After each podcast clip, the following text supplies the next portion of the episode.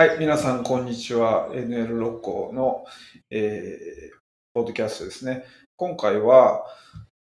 えー、ルトガー・ブレグマンさんというですね、あの、歴史家であり思想家、ノンフィクション、ノンフィクション作家である、えー、方で、世界中で翻訳がされているですね、ヒューマンカインドという本や、ユートピア・フォリアリストという本ですね、えー、の著者でもあるルトガー・ブレグマンさんが、えー、来日をされたことをきっかけにですね、えー、私どもで、えー、開催したイベントの様子を、対談の様子をですね、あの、ポッドキャストで配信させていただこうと思います。11月25日にですね、東京都港区の神谷町にあります光明寺というお寺でですね、えー、僧侶であります松本正慶さんという方、えー、と対談をしていただいたトークセッションの約2時間のですね、えー、模様をですね、1時間ずつに分けて今回、ポッドキャストの方で、えー、お伝えをしていこうと思います。それではですね、えー、まあ、約1時間ぐらいになりますけれども、前編と後編と分けてですね、お楽しみいただければと思います。あ、皆さんこんばんは。あの、今回運営の方をやってます、芝浦ハウスの伊藤と申します。えっと、今日はご来場ありがとうございます。あの、今日の対談はですね、えっと、僕らがオランダ大使館、すぐ近くに実はあるんですけれど、オランダ大使館と一緒に、え、ここ何年かやってる、え、NL 港だったり、まあ、NL はオランダの NL あとは港は港区の NL あの港なんですけど、まあ、そういったプロジェクトだったりあとはこう今地域が広がってきて、えっと、港区と兵庫県の神戸市の六甲山の方と,、えっと九州の浮橋、まあ、3拠点でいろんな活動を連携しながらやってます。で基本的にはこうまあ、社会をどうやったらこううまく動かしていけるのかっていうのをオランダの方々からヒントをもらったり一緒にディスカッションしながら考えているプロジェクトです。で今日は本当にあの僕らも運がいいんですけれどブレグマンさんちょうど日本にいらっしゃっていてで今回ぜひ僕らも一緒にイベントやりたいということでお願いをして、えー、実現に至りました。で今日の対談相手は、えー、松本翔慶さんという、まあ、光明寺でもえー、活動されていますけど、えー、お坊さんです。え、ブレグマンさんいろんなところでこうトークイベントやってらっしゃいますけどなかなかこういうロケーションでお坊さんと話すってないと思うので僕らの狙いとしては普段こう彼の頭にないようなこう日本だったり、まあ、東洋的な視点だったりそういったものをうまくこう引き出せるイベントになればいいかなと思っています。でこの後はもう松本さんとブレグマンさんに全部マイクを渡して、えお任せしようと思ってますけれどあの最後に一言いつもあのサポートいただいてるオランダ大使館の方々にはすごい感謝してますし、えっと、こういったイベントができてるのも本当にあの皆さんの、え協力をいただいてるからだと思います。また引き続きよろしくお願いします。それではえっと大丈夫ですかね。はい。じゃあお二人に入ってきていただきます。じゃあブレグマンさんと、え松本さんお願いします。All right. Hello, everyone. It's really wonderful to be here. It's really exciting to see uh, that, that so many of you have come.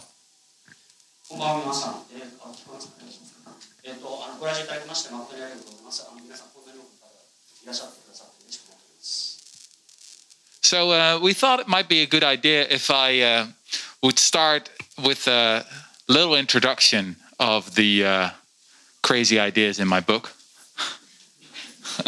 でですね、まず最初にまあちょっと前もってあの松本さんとお話をして、まあ、どうやって始めようかなということを考えていてであのまあ私が私の著作ですね。その中でまあちょっと、まあ、変わったというか狂ったアイデアみたいな感じなんですけど、まあ、ちょっと変わったアイデアを持ってるのでそこに関してちょっとお話をさせていただければなと、まあ、それをイントロダクションさせていただければと思います。You must know that the reason I wanted to write this book is that in the last couple of decades, there's been a massive shift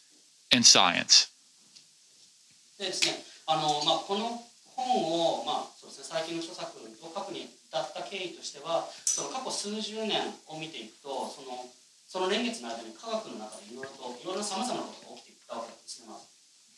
Many scientists from a variety of disciplines anthropology and archaeology and sociology and psychology have been moving to a new theory of human nature. でまあ、その科学といってもやっぱりその中でもそこに含まれる形で、えっと、文化人類学であったりとか考古学であったりとかあの心理学であったりとか、まあ、そういったものっていうのがあの、まあ、新しい形でその、まあ、人文と呼ばれる領域の中に取り込まれていくわけですね。And what they've been arguing is that humans, deep down, are not fundamentally selfish, but actually pretty decent. で、まあそのまあ、そういった今挙げたような文化人類学とか社会学とかそういった領域の中であの、まあ、紡ぎ上げられてきた、まあ、大学としてはその人間の本質としてそもそも人間は悪ではないというそういったあの、まあ、考えが出てくる。And that we humans have not evolved to uh, compete with each other all the time, but to cooperate. でなのでまあ我々はその本質的に人間は悪ではない善であるというところでまたその競争っていうところに我々はその特化してるわけではない常にその他者を蹴落とすっていう心意気ではなくてやっぱ協協力していく協調していくっていう本質的な部分があるんじゃないかっていうことを言われてます And I thought that may be a good place to start our conversation tonight. Um, I'm really curious if that view of humanity resonates with you, or maybe you think it's a little bit crazy. で、まあ、今申し上げたその本質その前世っていう部分そこに関して松本さんはどうお考えですか？そこはあそうだなというふうに同意するのかいやまたちょっと違うのか？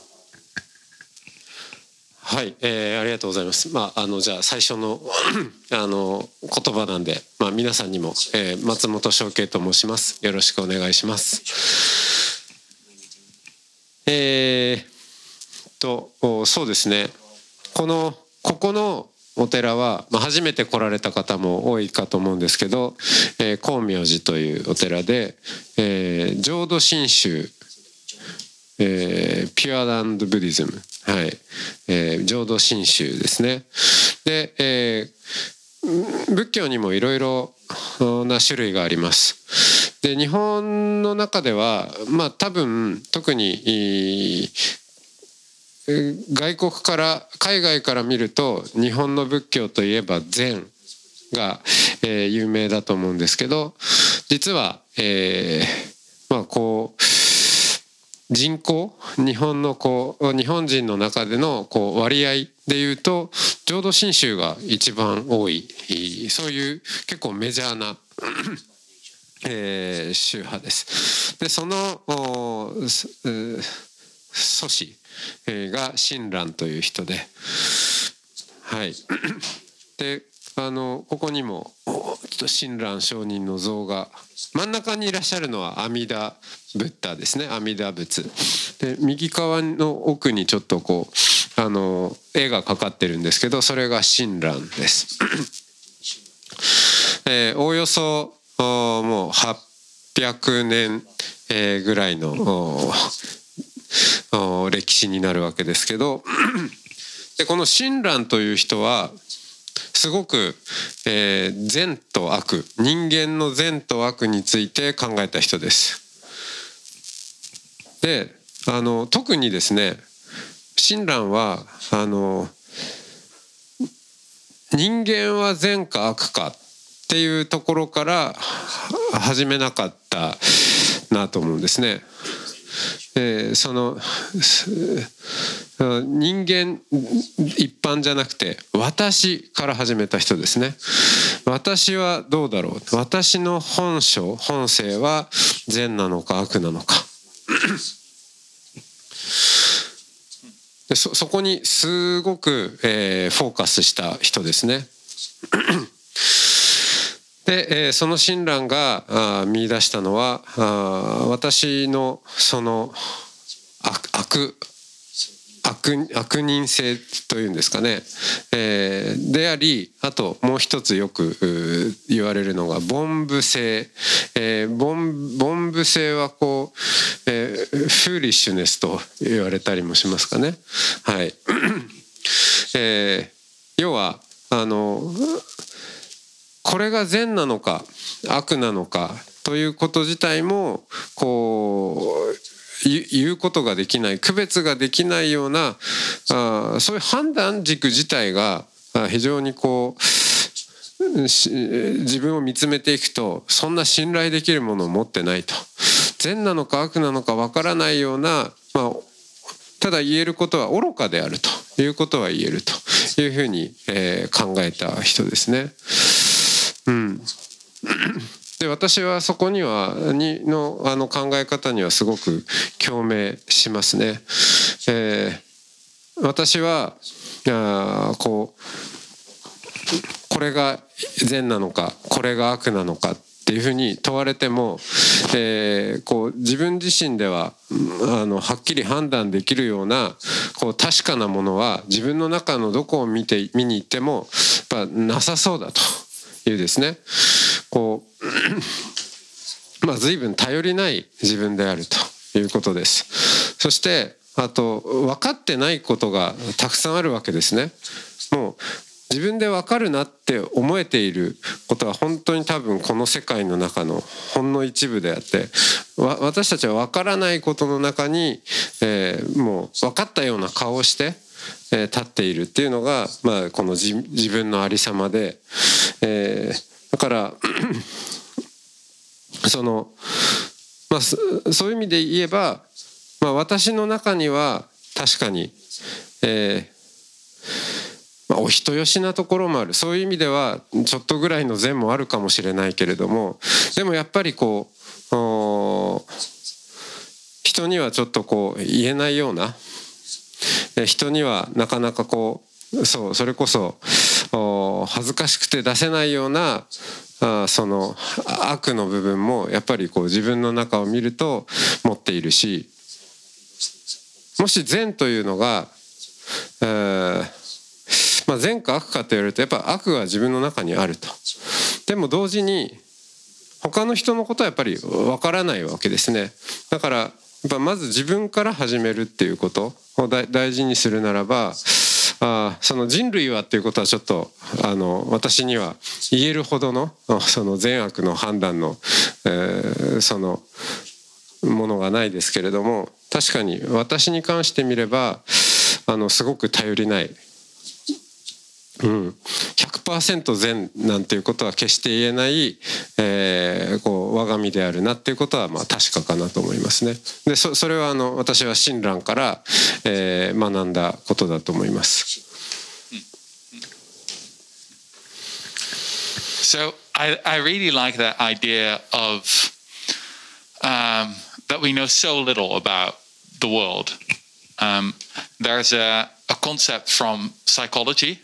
uh, that uh, is, it's an academic term, so I think I'm around, allowed to use the word here. Um, there, there are some psychologists who warn for the danger of being on Mount Bullshit. Hmm. そうですね、あの今おっしゃられた中でその、まあ、その世界のほとんどその、まあ、ほんの少しのことしか分かっていないっていう状態その間はすごくいいなと思います。でまあ、心理学の、まあ、世界の中で、まあ、ちょっとアカデミックな用語なので使う使っていいと思うんですけど あのやはりそのまあっていうかな。あのブルシットということ。Can you translate that?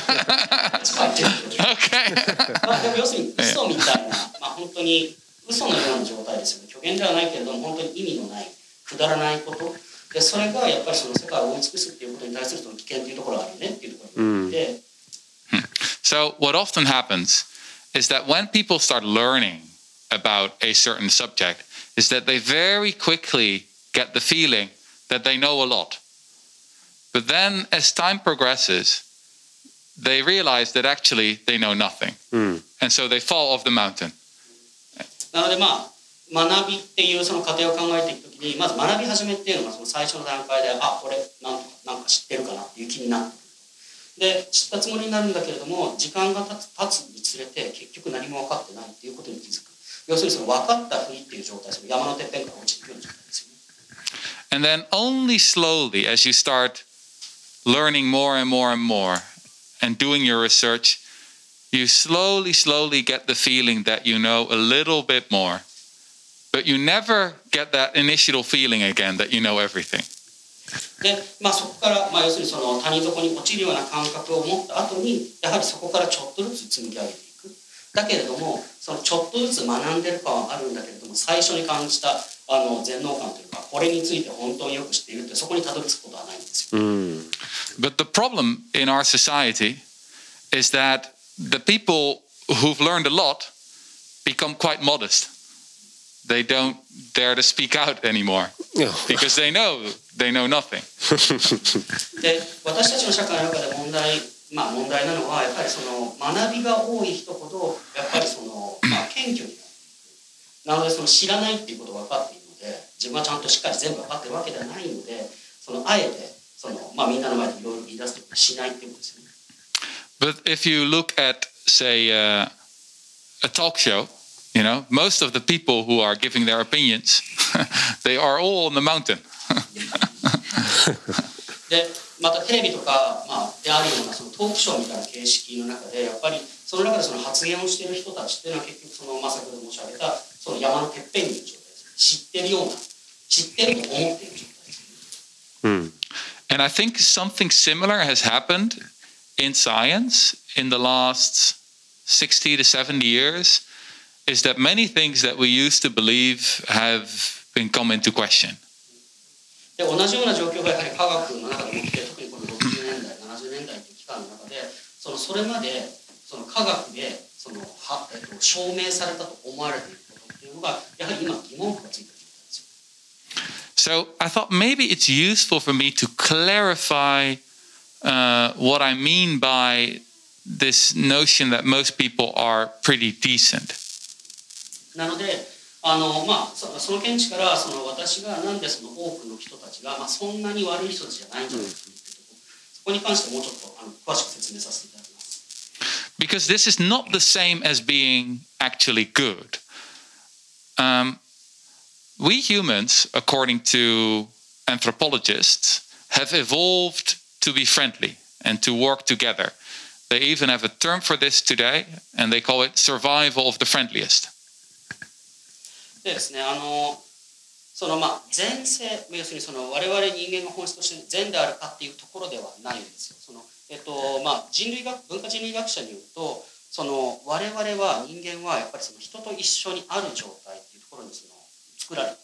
でそれはあのやっぱりその共に生き残っていくために強調しなければいけないっていうことです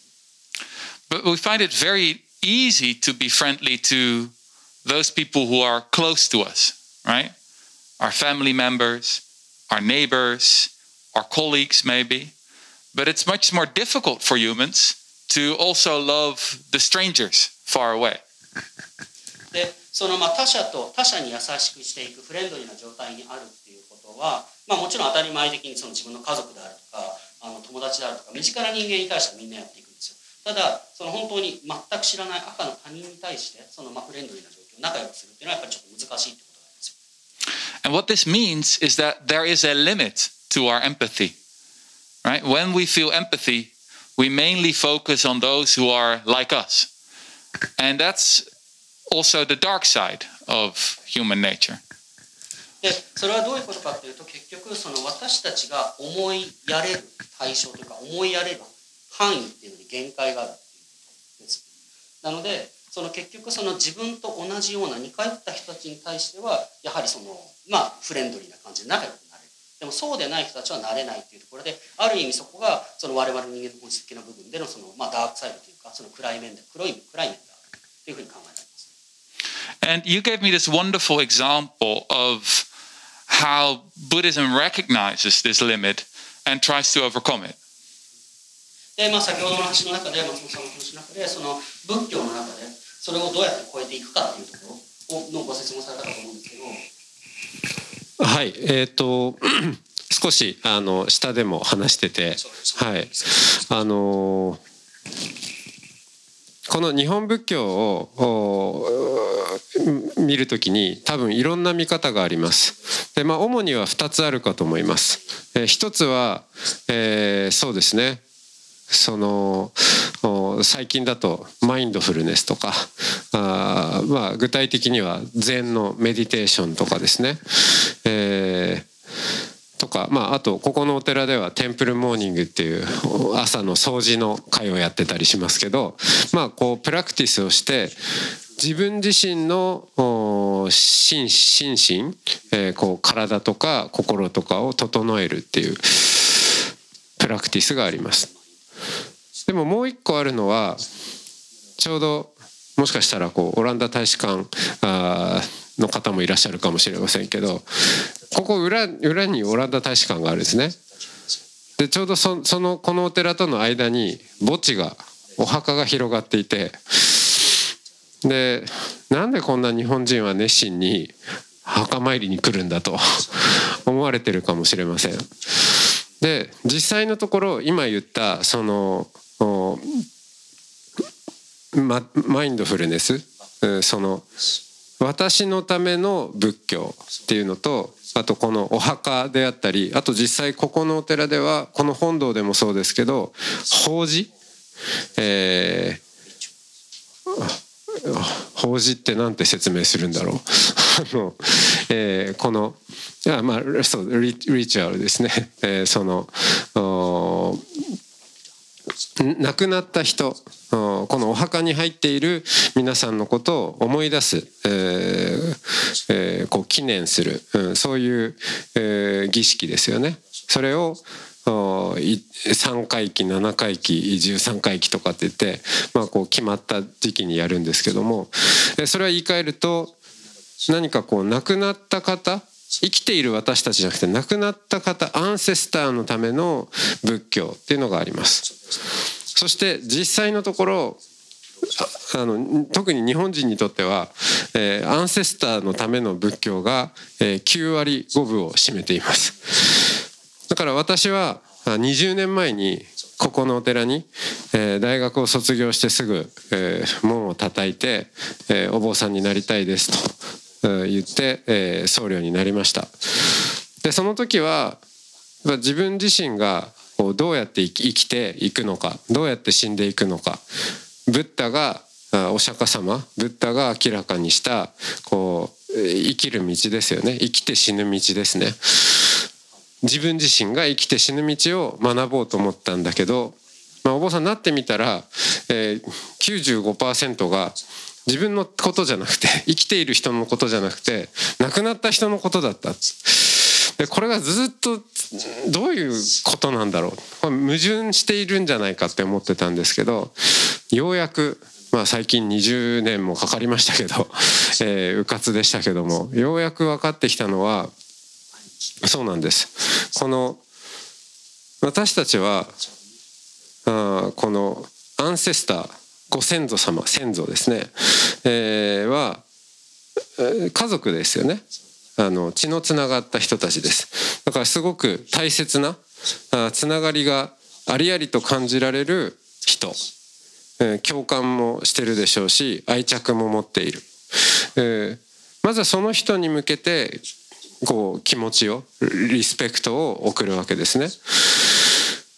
でちょうどちょうど皆さんが座っている位置です。ここにお坊さんが出てきてで亡くなった方の、えー、お位牌をここに立てて、まあ、名前が書いてあります。亡くなったらちょっとあのに仏教ではちょっと名前が変わるんですけども書いてあってで皆さんがそこに座って一緒にお経を読みますね。でそういうこう儀式リチュアルをするわけです。ででもそのまずはだかこの亡くなった自分が親しく思っている人に向けて気持ちを向けるんですけど私がもううかつだったんですけどようやく気づいたのはお経の中に、えー、言葉が入っていた。エコーモンと言います。エコーモンっていうのはうんその亡くなった人への思いをその人まずはその人に向けますけどもその人だけじゃなくて、えー、生きている、生きとし生けるもの全てに、えー、向けていく all sentient beings に、えー、向けていくというそういう言葉が入っています。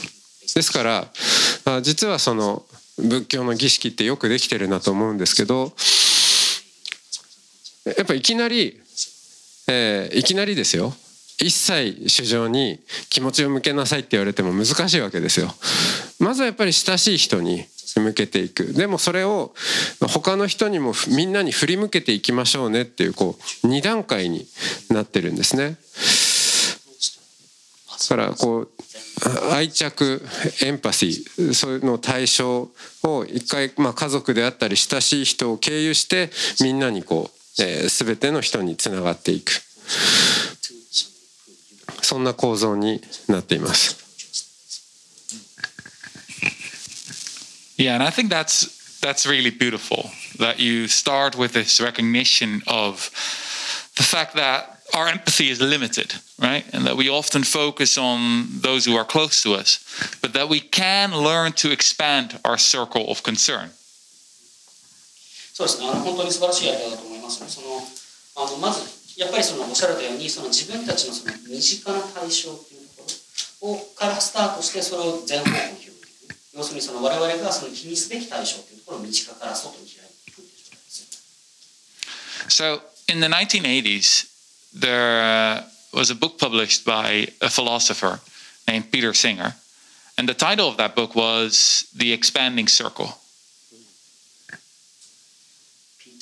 Peter, Peter Singer. Peter Singer. Yeah. えっと、1980年代に哲学者のピーター・シーガーがあの、まあ、本を出版するわけなんですけど、えっと、エクスパンディング・サークルということで、えっとまあ、円を広げていくっていうタイトルですね。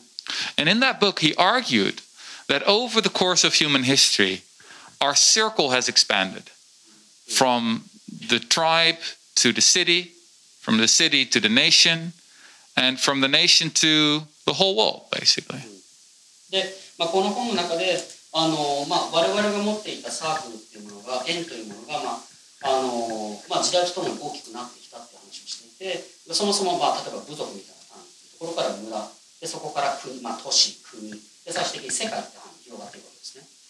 In the past three centuries, uh, we've seen the rise of some great movements. In first, the abolitionists who fought against slavery, then the suffragettes who fought for women's rights, uh, then labor activists who fought for workers' rights.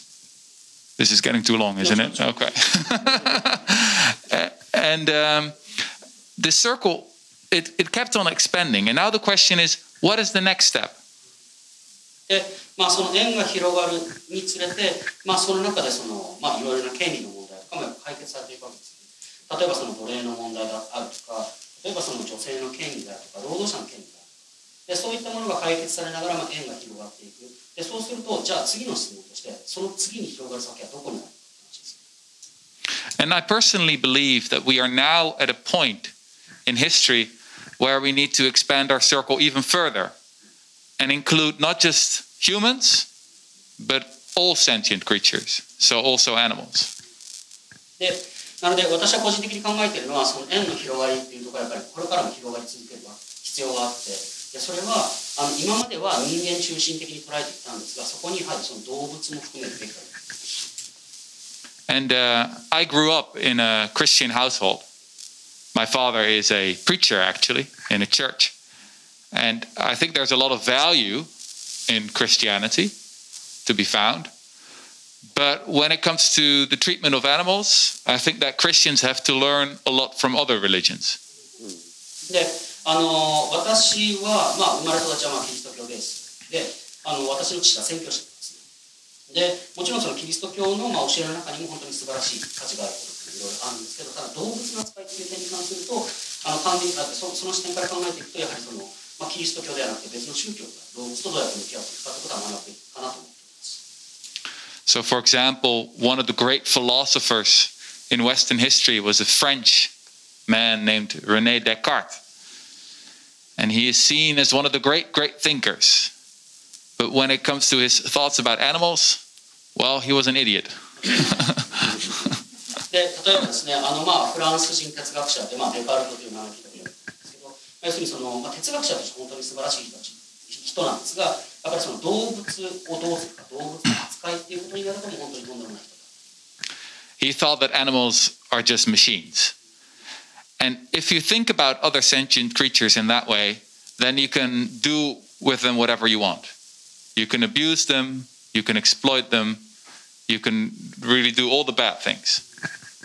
でデカルトはやはりその、まあ、人間以外の動物っていうものは、まあ、機械であるっていう捉え方をしたんですねなので、まあ、そういった考え方を まあそういった目線でいくとその動物をまあどうやって扱っていくのか虐待するのか搾取するのか本当にいかような方向でその人間以外の人たちに向かっていくっていうそういった態度ができてしまう And in my view, this psychological mechanism is at the heart of human evil.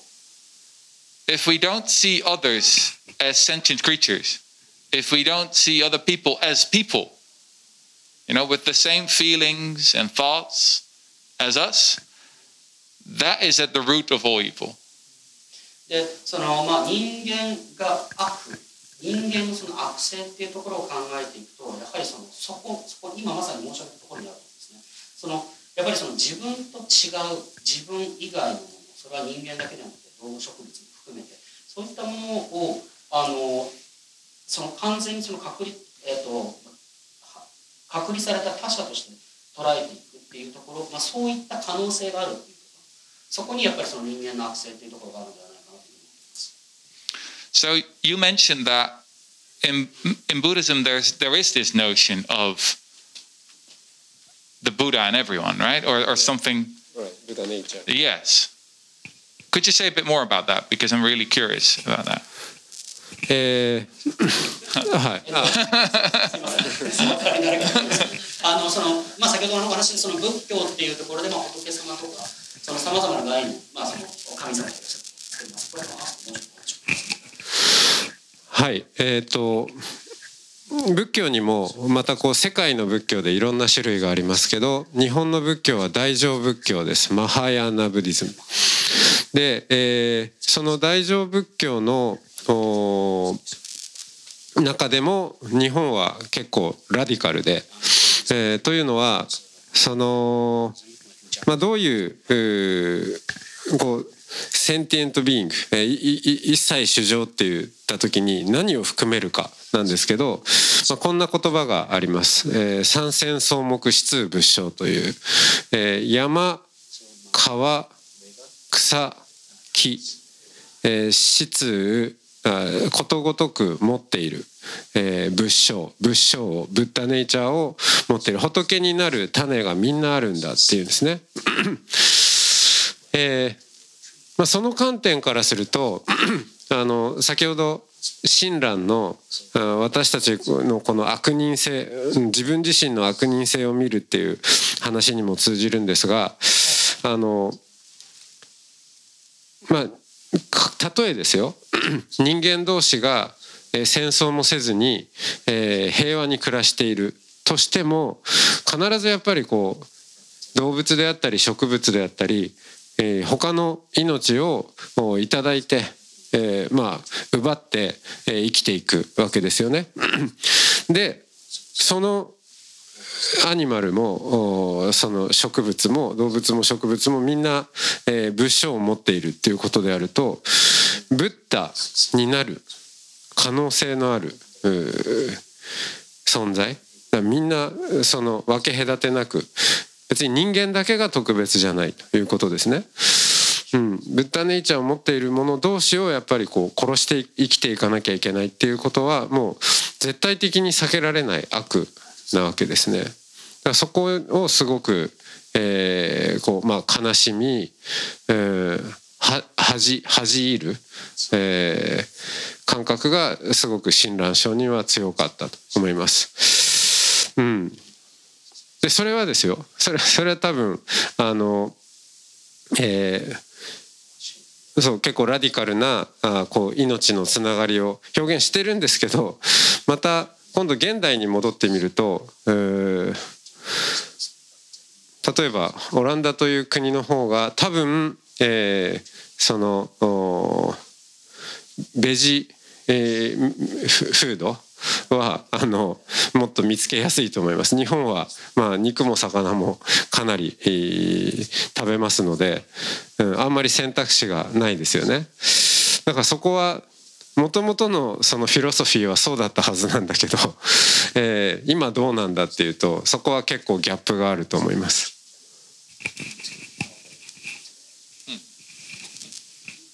So there's actually something you could learn from the Netherlands then.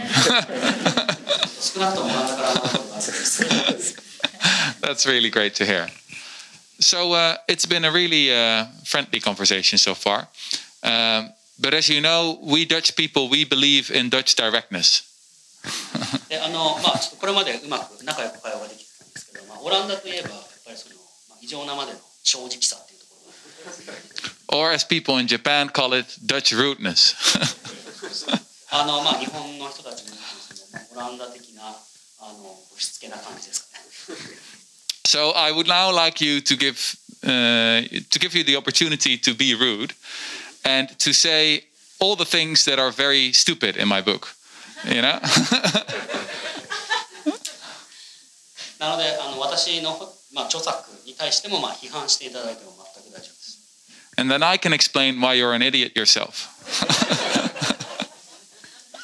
で、まあ、そこから、まあ、それに対して、まあそのね、あの反論としてそれが間違ってるってことを私が正直に言うみたいな形もできますけどあのえ特にこう反論ということでもないんですけどえーっとちょっとこうまあつながりですよね。うんこの今回対談があるので、えー何かこうどんな言葉がキーワードになるのかなって、えー思っていたんです。で一つは「信じる」の「信」えーですねこう信じるということ でこの、まあ、宗教ってこう信じるっていうことがねすごく言われますよね。で親鸞という人もこの「信」ということをめぐってもすごく、えー考えに考えに考え抜いた人ですね。であの親鸞はすごくラディカルだったので今まで話したように私はあのまあの中にはこう悪悪人性しかしかない、うん、突き詰めていくと。突き詰める人なので突き詰めていくそして何にも分かっちゃいないと。凡夫であると、えーこう完全なフーリッシュであると。いう、まあ、ことを言ったわけですね。だからその私がこの神を信じるとかこの仏を信じるとかっていうこと自体に何の意味もないだってこんな頼りのないものが私はねこの人このこの存在を信じていますと言ったところで明日コロッと変わるかもしれないし。大体あの誰かに例えばですよお金を貸して返してくれるよね。信じてるからね信じてるからねっていう時大体信じてないですよね。ねそうまあそんなもんですよ信じるっていうのは。で、えーそんな親鸞にとってじゃあ信とは何か私こんな頼りないいい加減な私自身が自分を信じられてないわけですよ。でそのその私において信が生まれるっていうことは何か。親鸞はその信じるの信はこんな風に定義しました。疑いなき心。疑いなき心と定義しましたね。だから信じてるからねとかじゃなくて、えーもうそのそそういう感覚すら湧いてこない。疑いがないわけですね。で何かそあの今回この本を読んでいてすごくそのおブレグマンさんがこう疑うということ姿勢から離れていこうっていう結構提案をされていてあの、まあ、そことどう親鸞が重なり合うのか合わないのかっていうのはなんかこうちょっとキーワードになるかなと思って、えー読んでました。Sorry, is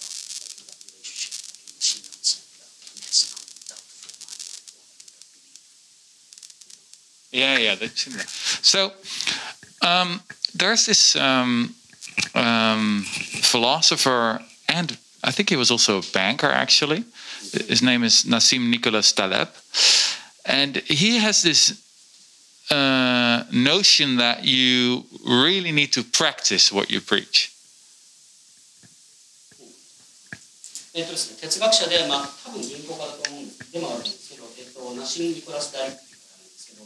あの、まあ、結局その自分が、えっと、例えばその宗教的な場において説教する内容に関してはその本当にその実際に自分が実践していることを説教するみたいなですね。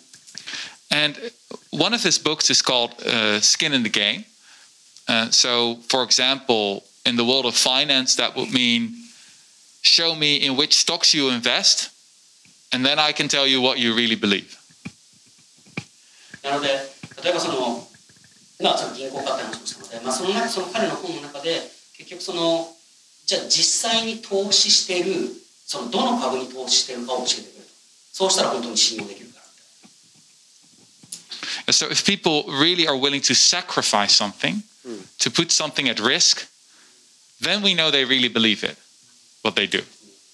なので、その自分自身が投資している銘柄だから、投資しても大丈夫ですよっていう、そのある意味その自分を犠牲にして、ある種リスクを負いながら、その、まあ、信用してもらうみたいな、あるのかな。And this is actually my problem uh, in the world of journalists and writers. You know, so many people with so many opinions, but they don't risk anything. で、まああのまあ、今日、例えばそのメディアの世界、まあ、ジャーナリストと呼ばれる方だったりとか、まあ、レポーターと呼ばれる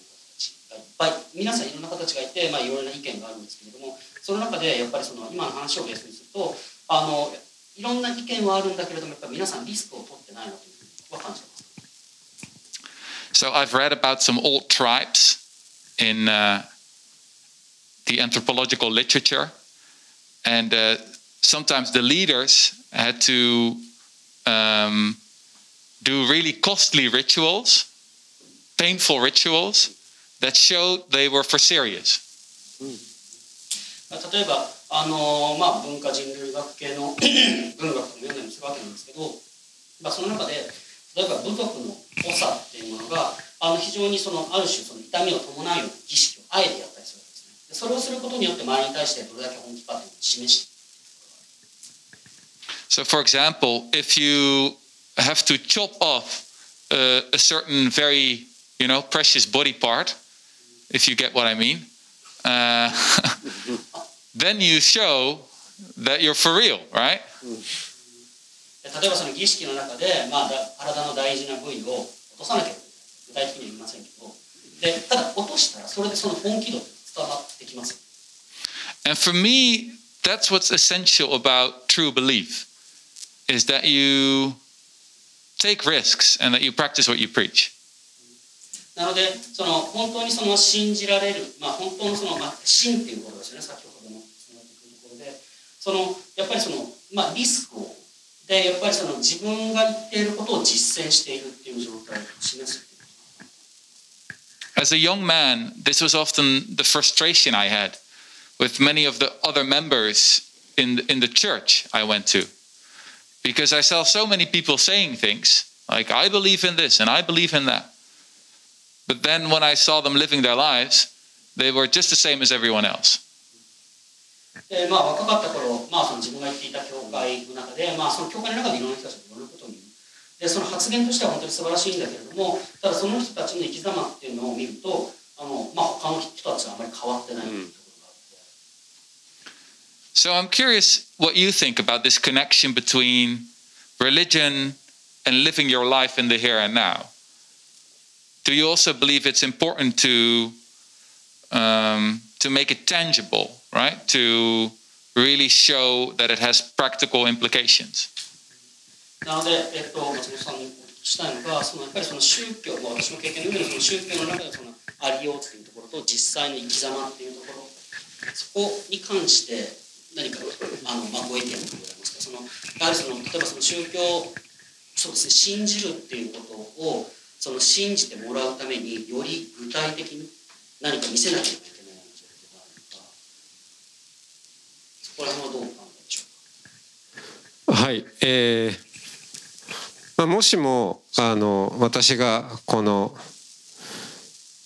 ぶ仏教のじゃあお経に書いてある、えー例えばじゃあピュアランドブディズムうんこの浄土浄土仏教の教えはこのうん本堂自体も浄土ピュアランドの、えー、そのあのこう形に表したものになっていますね。であのでそのピュアランド浄土浄土に私たちは必ずやがて生まれていき、まあ、往生するというんですけど、まあ、そして仏になる身に定まっているんだっていう、まあ、あるいわばまあそういう物語があるわけですね。でもし私の仕事がその物語を人々に信じさせる仕事だとしたらでもそれは多分親鸞が言ってた真ではないんですね。えー、そういう物語があって信じさせるって言っている時点で私が信じてないっていうですね。あの真っていうのは疑いなき心ですから本当にそうなんだと。でで本当にそうなんだっていうことをただその、まあ、心から伝えるっていうですね信じさせるとかではなくてうん。ことで、まあ、あるべきなんですよね。であの私はこのお寺という場所場所ですごく大切にしているのは、えーまあ、そのプラクティス実践でありもうちょっと身近な言葉で言うと習慣だと思ってます。えー、お寺は良き習慣の道場と言っていいんじゃないかな。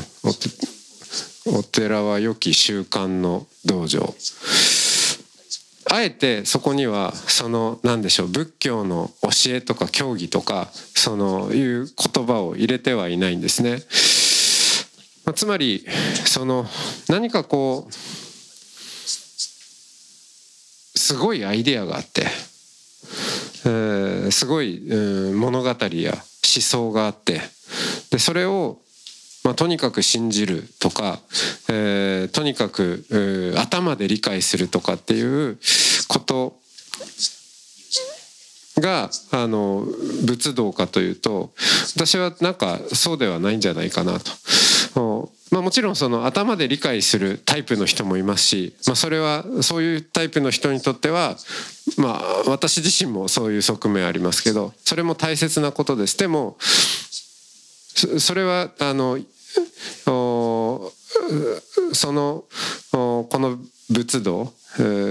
に親しんでいく一つのチャンネルであってやっぱりこう日常の実践の中で、え、どうやってこう体で親しんでいくかっていうことがすごく大切だと思います。で例えば、まあ、先ほどのこう先祖の話ですけど確かに、えー、3回忌とか7回忌とかですね法事というのをここのお寺でやります。大体そのお墓を持ってる人たちの家族がここに来てやるんですよね。でもそれだけじゃなくてまあ特に伝統的なあ仏教を実践している家庭なんかの場合は家にお仏壇があります。でそれはあの言ってみればこのお寺を小さくして家の中に置いているこうリトルテンプルみたいなものででやっぱ田舎の日本の家に行くとそのリトルテンプルがある小さなお寺仏壇がある部屋が家の中心なんですね。でそこに、えー、亡くなったご先祖様たちのこう名前がかけられ位牌が置いてあってそしてそこで毎日毎朝あ手を合わせて、えー、お経を読んだりする。で私はそれはすごい実実は凄まじい、えー、日本のマインドフルプラクティスであったんじゃないかっていうふうに最近思ってるんですね。っていうのはなんかこうマインドフルネスって言った時にそのまあ私も北海道の田舎出身なんでなんかわかるんですけどいやこうあそこの身近なおじいちゃんおばあちゃんがなんかマインドフルネス座禅とかメディテーションを始めるイメージが全然湧かなくてじゃあでもそういう人たちが仏教やってないかっていうと毎朝お仏壇に手を合わせてでご先祖様のことを思い出しているわけです。と同時に私自身が、えー、やがて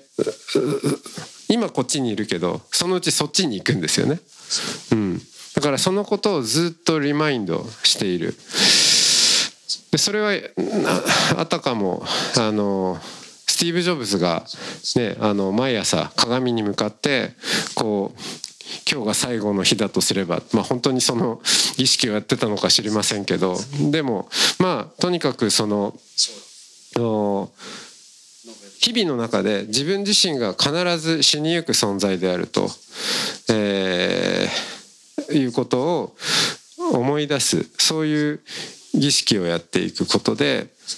あのこう過去過去の人のことを思い出し また未来の人ですね。未来の人にとって自分がいかにしてより良き祖先になれるかと、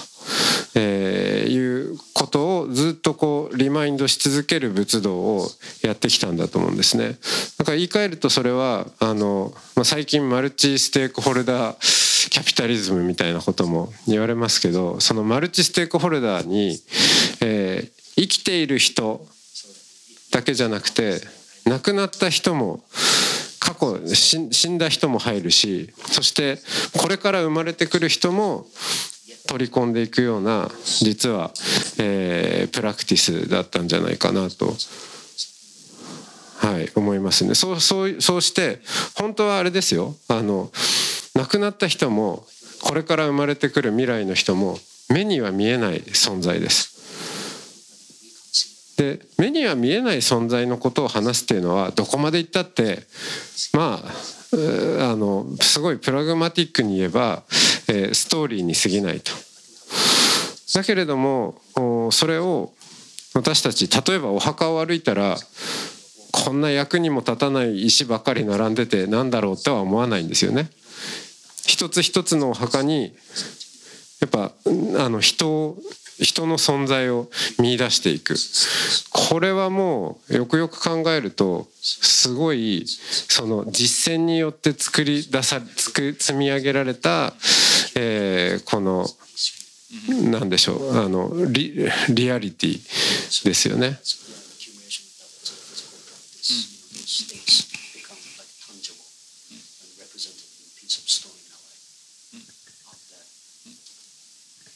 And maybe that's something we especially need to hear right now. If you look at where we are as a species in the 21st century, you could argue that this is the most dangerous century we've ever been in.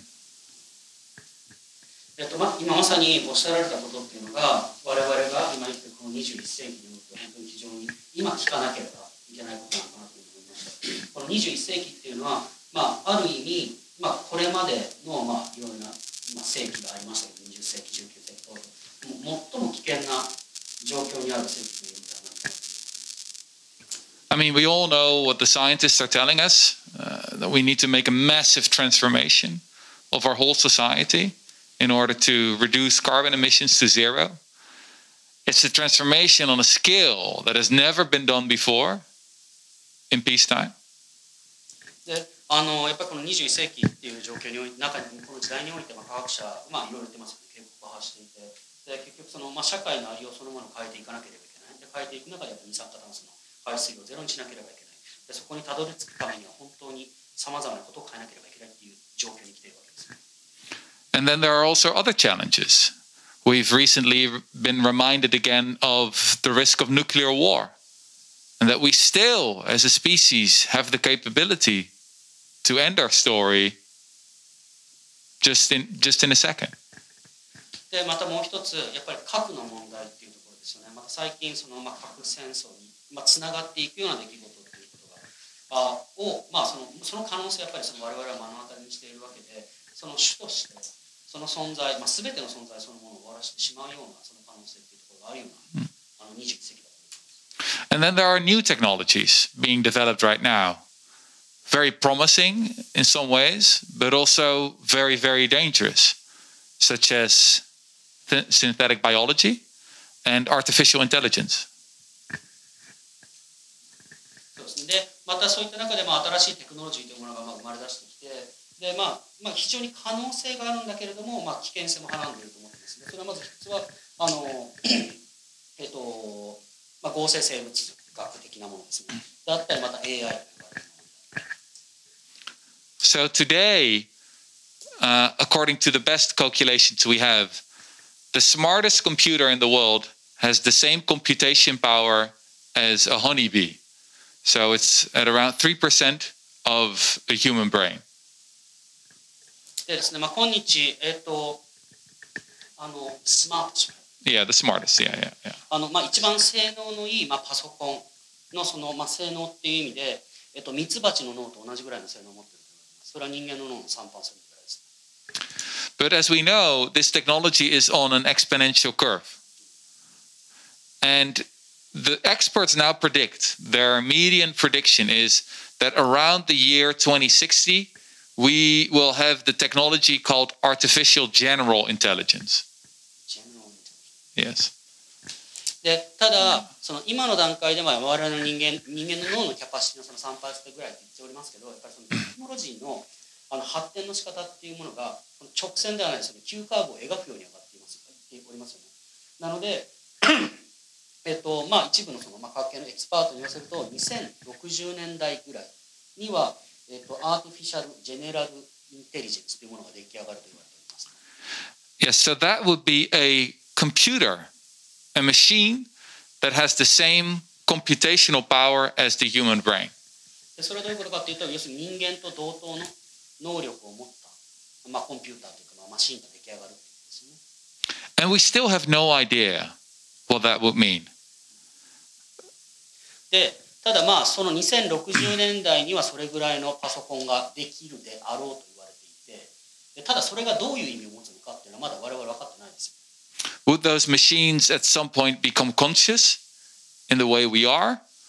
Or is there something about consciousness that we don't understand? でまあじゃあその2060年代にそういったそのレベルのそのパソコン、まあ、機械が出来上がったとしてじゃあそれがまあひょっとしたらその意識みたいなのを持つのかその我々が考える意識っていうものを持つのかそれとも我々が認知できないような別の次元の別のレベルの何か意識のようなものを持つのか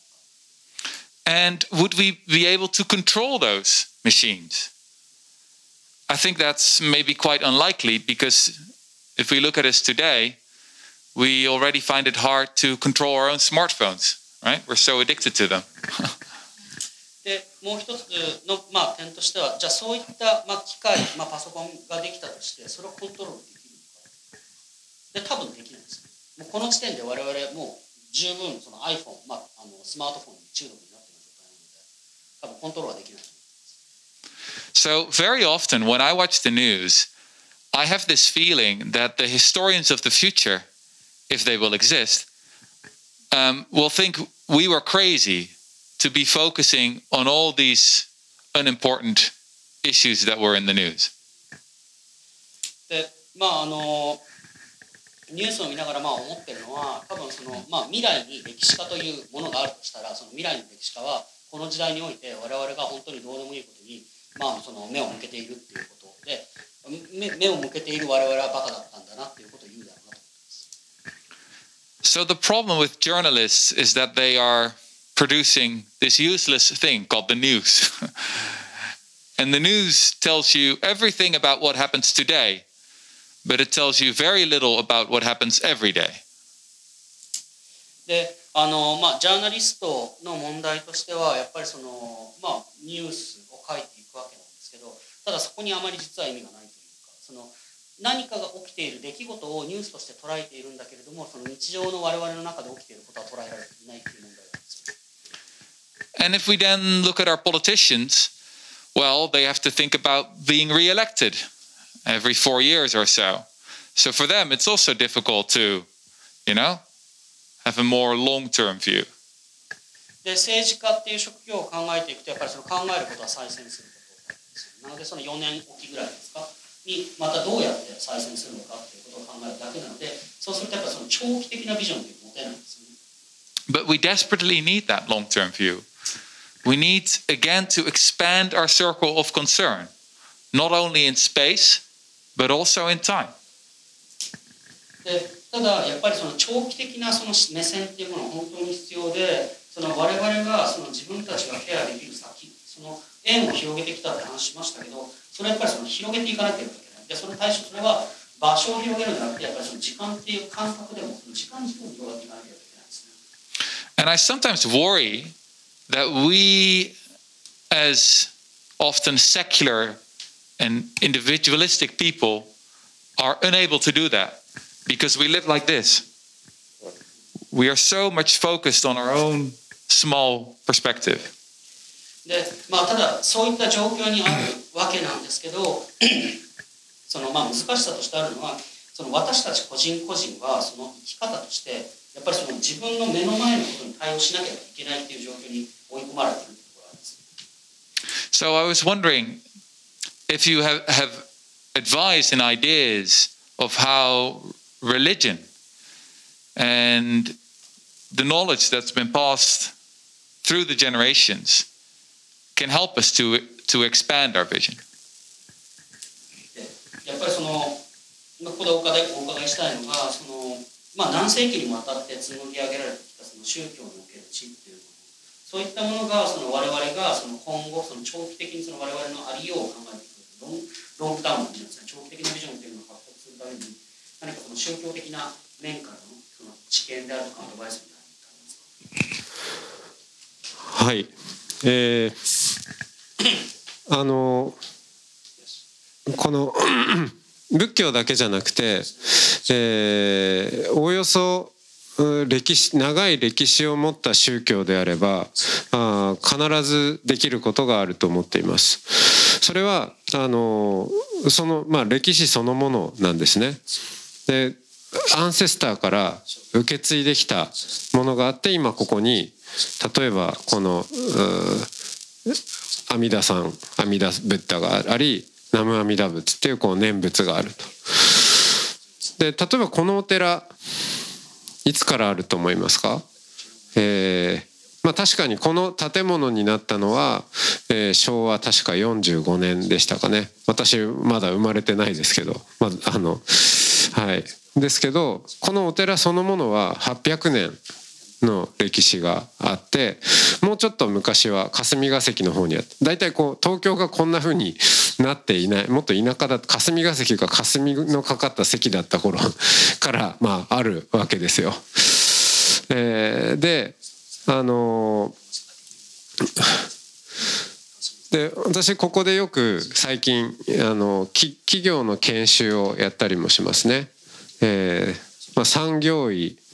からインスピレーションを得て産業層というのをやってるんですけど、はい、訳しにくそうですね。えっとあので例えばここで、えーまあね、お寺だと800年の歴史ってまあねあるわけですけどなかなか企業で、まあ、800はないですねなかなか。あのまあでも100もあれば結構な長さですよね。でも100年の企業でもうん大きな会社だったらまあ東東京に、えーこう大きなオフィスビルがあってそこで研修をするっていう時にじゃあこの会社の100年後を考えようって言ってもみんな全然考えられないいやもうちょっと100年後自分も生きてないしいや大体会社が存在してるのかどうかも分かんないっていうね リアリティがないけどここでやるとなんか急にリアリティが出てくるんですね。800年この場所があったから確かにじゃあ今後100年2000じゃあ2122年の日本社会を想像してみましょうって言っても、うん、確かにありそうっていうですねそういう感覚で実はこう過去だけじゃなくて未来にも時間軸を伸ばしていけるこうロングタームビューを持ってもらえる場所としてすごく価値があると思うしそれは、えーね、仏教だけじゃなくて歴史の長い宗教だったらみんな、えーできることだなと思いますね。うん、だからそれはこう体で感じられますよねすごく。 That's something that's always also fascinated me about the great cathedrals in Europe. So if you look at the history of how they were constructed, you realize that those who started the construction never saw, you know, the end of the project. Sometimes it took two or three centuries, right? So generations after generation, people were working on the cathedral, and it was never finished. そうですね、あのまあ、今お話を聞いていて、例えばそのヨーロッパにあるその大聖堂と呼ばれる道作りというのがあります。大物っていうのは、そのまあ、当初その建築に携わった人たちっていうのは、完成形を見てないんですね。ものによっては、まあ、2、3世紀かけて、要するにその何世代かにわたってさあのその建物を作り上げるっていう So today we still have uh, the Sagrada Familia in uh, in Barcelona. It's still not being being finished. They're still working on it. I think that's also because the Spanish are lazy. But uh, で、えっ、と、まあ、バルセロナにサグラダ・ファミリアありますよね。あの、まだ建築中ですけど、まあ、建築中なのは、まあ、まあ、まあ、スペイン人がちゃんと仕事しないからだと思うんですけど、 if the Dutch were building it, it would have been finished 50 years ago. オランダ人が作ったら多分50年前に。it would also have been quite ugly, but 多分あん見た目もあんまり良くないかもしれない。yeah.